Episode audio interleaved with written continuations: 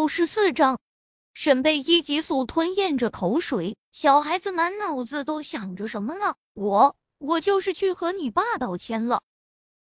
宁少熙皱眉，都怪那房间的门隔音效果太好，害他什么都没听到。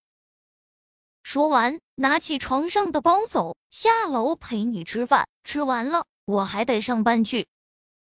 啊，你下午还要走呀？你不陪我呀？不上班，你养活我呀？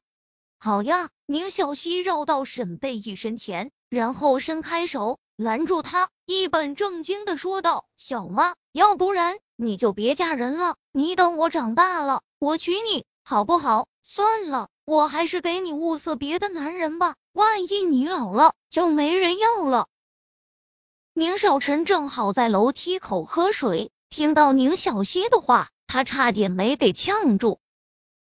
回头，他看着楼上，语气沉了几分，都下来吃饭。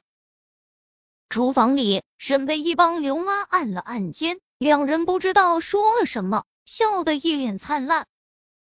看着这一幕，宁少臣嘴角上扬，溢出浅淡的笑。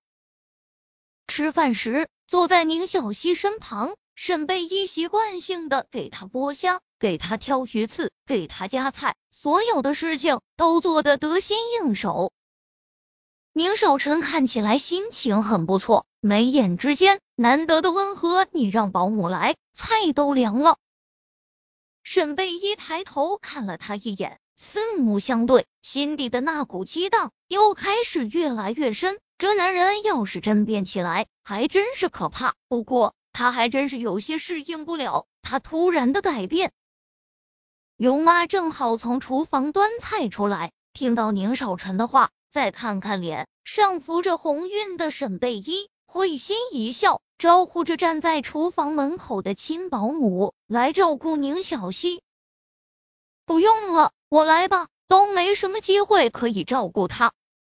沈贝一见新保姆要接过他的筷子，忙挥了挥手。他看着宁小溪，眼底的温柔与宠溺。怎么都化不开。宁少臣的筷子顿了顿，这一刻，他好像明白宁小溪为什么会喜欢这个女人了。他对她的好发自于内心，绝对假不了。而高文虽是对宁小溪也很关心，但似乎刻意了些，确切的说，倒是做给他看的一般。因为伺候宁小溪的时间太长。后来，沈贝依怕上班时间来不及，就只是随便吃了两口。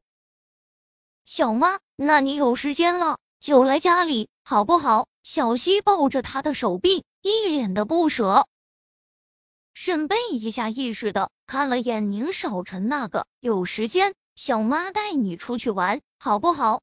宁家他还是少来为好，万一遇到高文了，太尴尬。